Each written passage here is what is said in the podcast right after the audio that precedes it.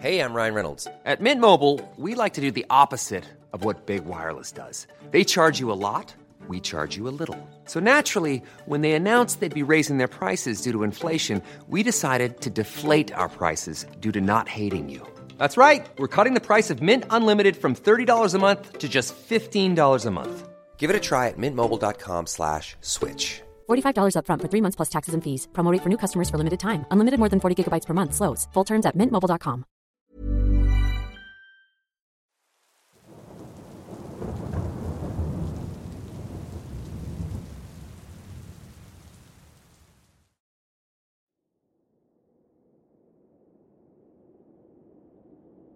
Mi abuelo me contó una historia una vez, mientras estábamos sentados alrededor de una fogata en su patio trasero, en la fresca noche del desierto de Arizona.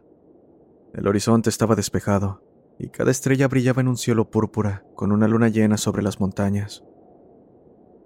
Su voz era áspera y grave, el resultado de toda una vida fumando puros y bebiendo whisky. El fuego bailó y brilló a través de sus grandes ojos oscuros, mientras se acomodaba en su asiento listo para contar su historia. Hace mucho tiempo, cuando yo era un niño de tu edad, comenzó. Vivía fuera de una reserva apache con tu bisabuelo. Él había regresado de la guerra y se había dedicado a criar caballos y ganado en un rancho de cien acres, asentado sobre una ladera llena de zarzas, con tierra buena para el crecimiento de arbustos espinosos y no mucho más.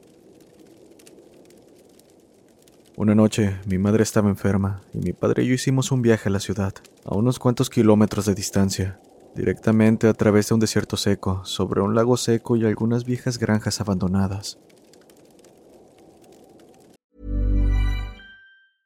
Jewelry isn't a gift you give just once. It's a way to remind your loved one of a beautiful moment every time they see it. Blue Nile can help you find the gift that says how you feel and says it beautifully with expert guidance and a wide assortment of jewelry of the highest quality at the best price. Go to BlueNile.com and experience the convenience of shopping Blue Nile, the original online jeweler since 1999. That's BlueNile.com to find the perfect jewelry gift for any occasion. BlueNile.com.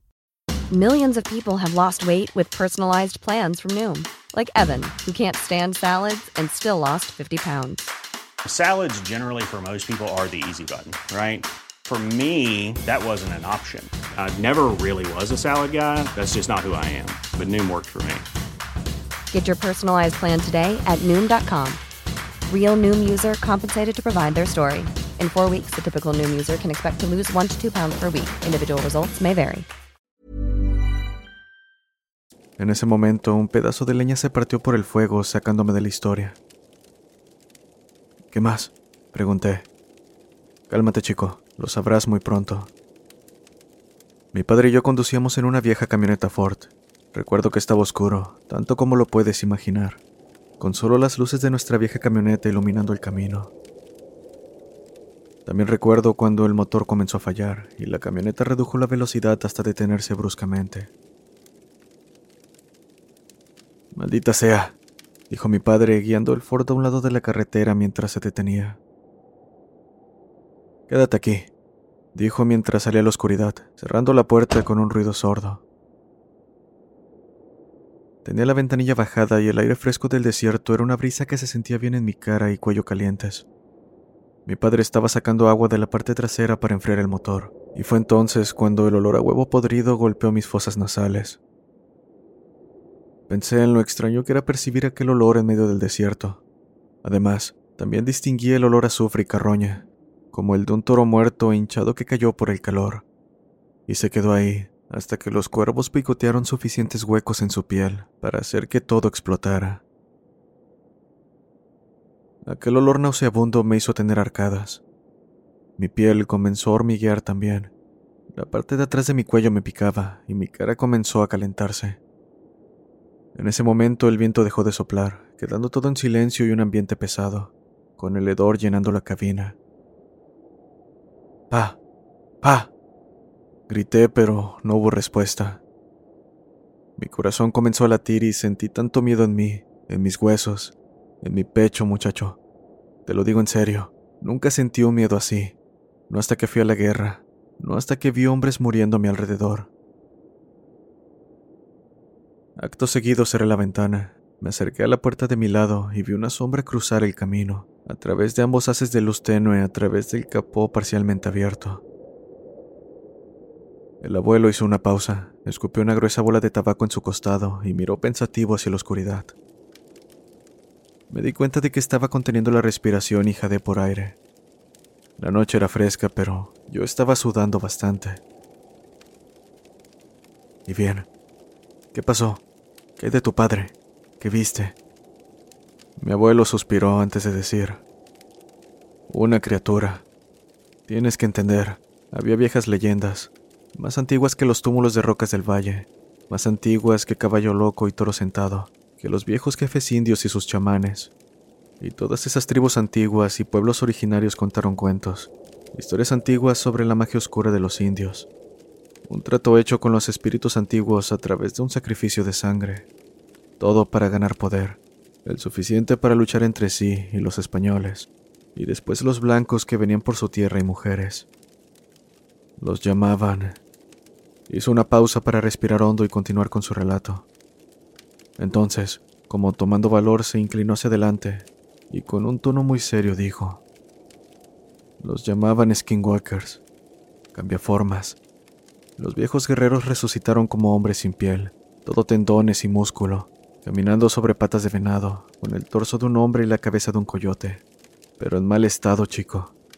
Hocicos largos y deformes, dientes como un cuchillo, brazos largos y una altura de dos metros. Incluso encorvados, destriparían a los viejos vaqueros y a los White Riders. Atravesarían balas y sables, partirían la armadura española como si fuera un saco de papas. También podían cambiar su voz para que coincidiera con una persona que conocías o podrías conocer. Bueno, eso es lo que vi. Era grande y rápido. Fue solo un segundo el que le tomó cruzar la carretera corriendo. Era gris como con moretones y músculo flexionándose debajo de él. Piernas con cascos resonando en el camino, hombros encorvados, musculosos y fibrosos. Y giró, miró directamente a la cabina, me miró directamente a los ojos, y lo juro, lo juro chico, aquello me sonrió. Me hundí en mi asiento en estado de shock con miedo, temblando. Sabía que la muerte estaba cerca. El aire era eléctrico.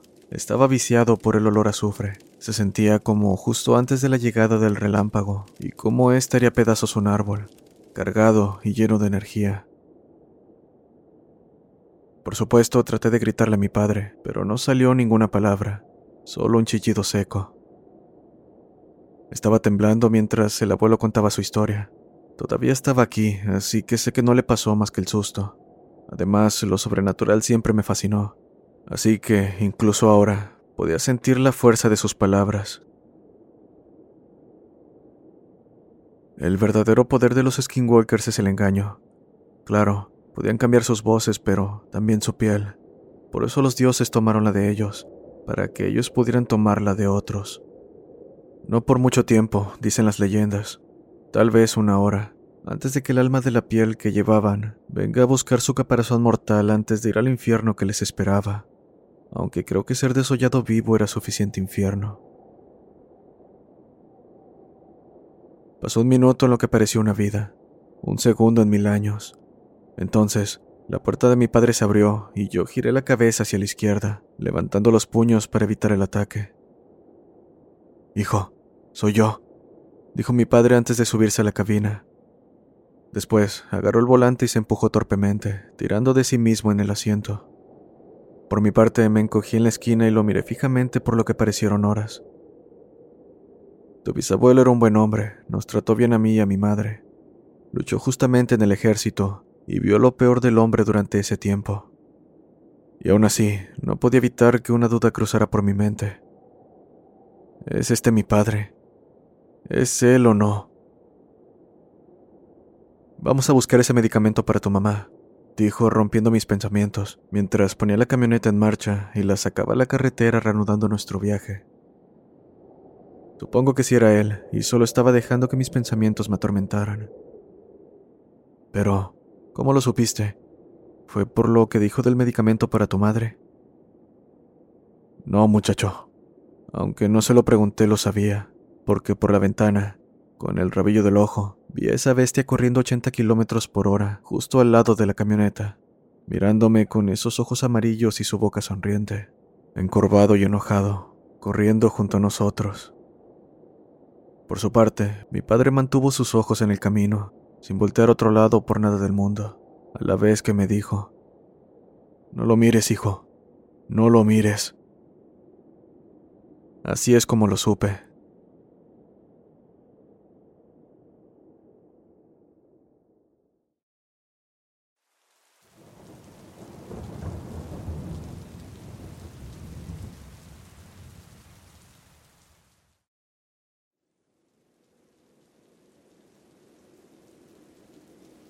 Antes de comenzar, daré un poco de trasfondo. Cumplí una sentencia de 15 años en una penitenciaría en el sur de Arizona. El por qué estaba ahí no es importante. Lo que sí lo es, es que durante mi estadía sucedieron innumerables cosas que nadie podía explicar, y aún más de las que nadie quería hablar. Todo comenzó con una leyenda de la prisión. Supuestamente hace años algo terrible e inexplicable sucedió.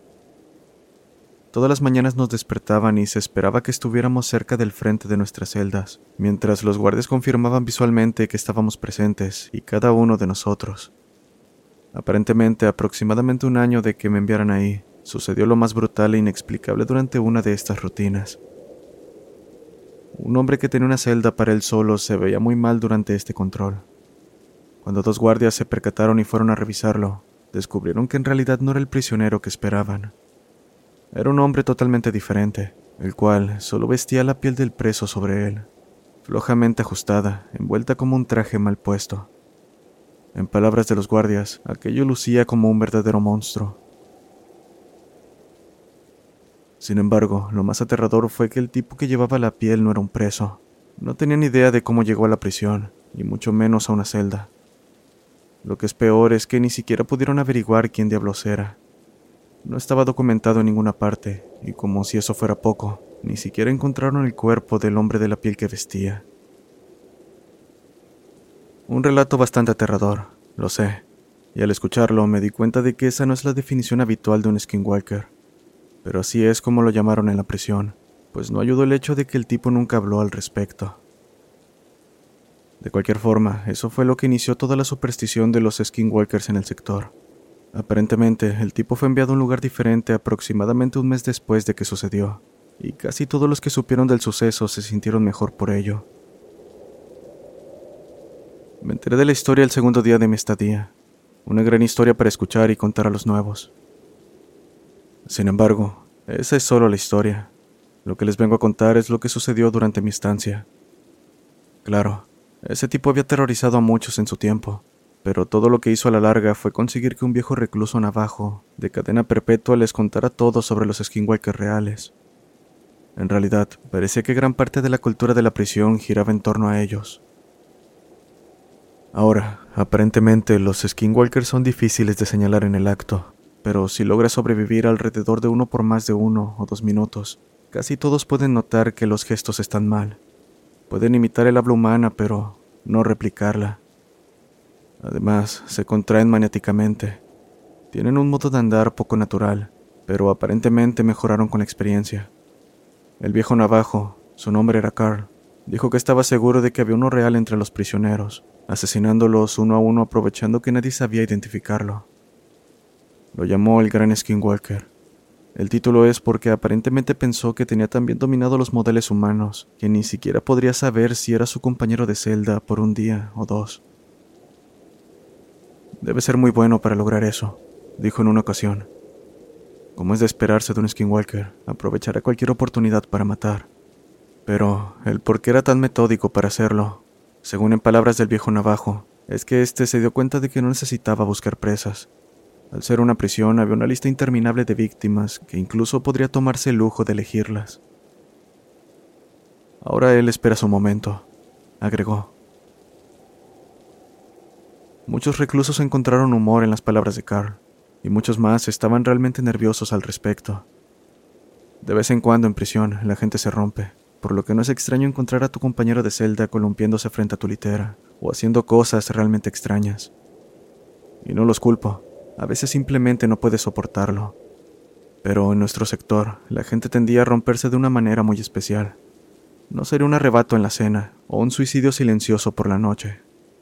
Los reclusos simplemente dejaban de hablar, se encorvaban y mantenían la vista siempre al piso. Cualquier amistad que tuvieran sería en su mayoría por la ventana.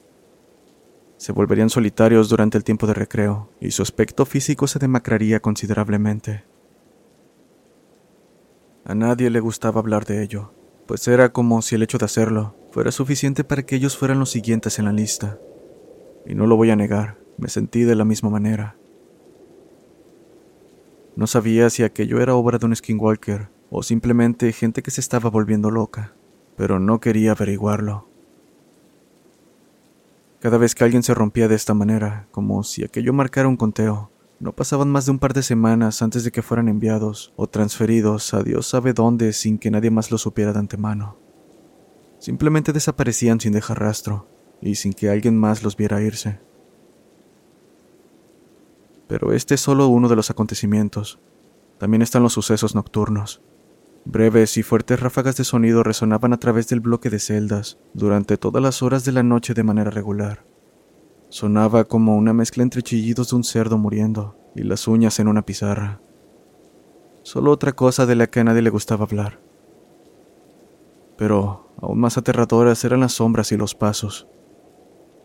El bloque estaba débilmente iluminado en la noche por unas pocas luces que colgaban del techo fuera de las celdas. Yo mismo vi sombras revoloteando a través de mis paredes en varias ocasiones, cuando definitivamente no había guardia cerca de mi celda. Una vez, cerca del final de mi oración, abrí los ojos, miré la pared trasera y encontré la silueta perfecta de una persona parada ahí. Pero cuando miré, mi compañero de celda estaba dormido, y no había nadie afuera. Y los pasos, todo el mundo odia los jodidos pasos. Eran la parte más aterradora de todo. En algunas ocasiones durante la noche, más raramente que las sombras, escuchaba pasos rápidos y con fuerza. Sonaban como pies mojados golpeando el suelo de baldosas. Lo que sea que los causó, parecía correr de un extremo al otro del bloque en una carrera mortal. Aquello era inhumanamente rápido. Está de más decir que todo el mundo odiaba los pasos, tanto como les temían, cada noche que alguno de los reclusos intentaba ver quién pasaba frente a su celda, era inútil, pues cuando volteaban, lo único que veían era una sombra que rápidamente se difuminaba frente a ellos. Por mi parte, cada que los escuchaba no quería voltear, temía por lo que sea que me encontraría en el pasillo. Fui librado de ese lugar hace aproximadamente un mes, y tengo más historias que puedo compartir con ustedes. Juro que mientras más cercano estaba mi día de salida, más sentía que el próximo en acabar en manos de esa cosa era yo.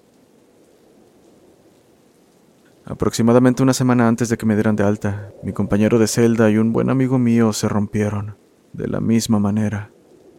Está de más decir que no dormí durante una semana entera. Bueno, dormí, por supuesto, pero nunca más de unos pocos minutos a la vez. Además, nunca le di la espalda a quien consideraba mi amigo.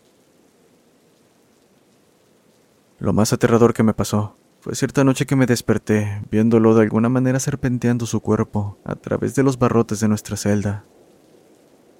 Como referencia, no puede pasar nada más allá de mi hombro a través de ellos. Sin embargo, lo aterrador era ver cómo volvía a la celda, de la misma manera que salía. El día de mi liberación no le dije ni una palabra. Él, por supuesto, tampoco dijo nada. Parecía no darle importancia al hecho de que ya no me vería y por mi parte, no pude evitar sentir alivio. Había superado 15 años de pelas en la prisión, disputas entre pandillas y, por lo que sé, secuestros de un skinwalker. Mientras caminaba a lo largo de la valla del patio de recreo, vi a mi compañero de celda, solo como había estado durante la última semana. Antes de pensar en hablarle, deseché la idea negando con la cabeza. Ni siquiera estaba seguro si era él. Eché un último vistazo al patio, esta vez desde el otro lado de la valla. Desearía no haberlo hecho. Ahí, al otro lado del patio, estaba Carl, encorvado, mirando a los otros reclusos y retorciéndose como un maníaco.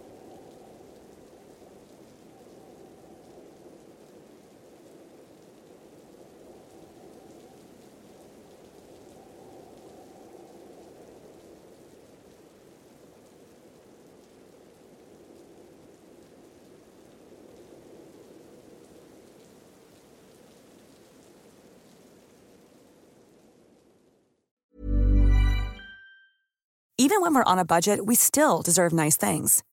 Quince is a place to scoop up stunning high-end goods for 50 to 80% less than similar brands. They have buttery soft cashmere sweaters starting at $50, luxurious Italian leather bags, and so much more. Plus, Quince only works with factories that use safe, ethical, and responsible manufacturing. Get the high-end goods you'll love without the high price tag with Quince. Go to quince.com/style for free shipping and 365-day returns.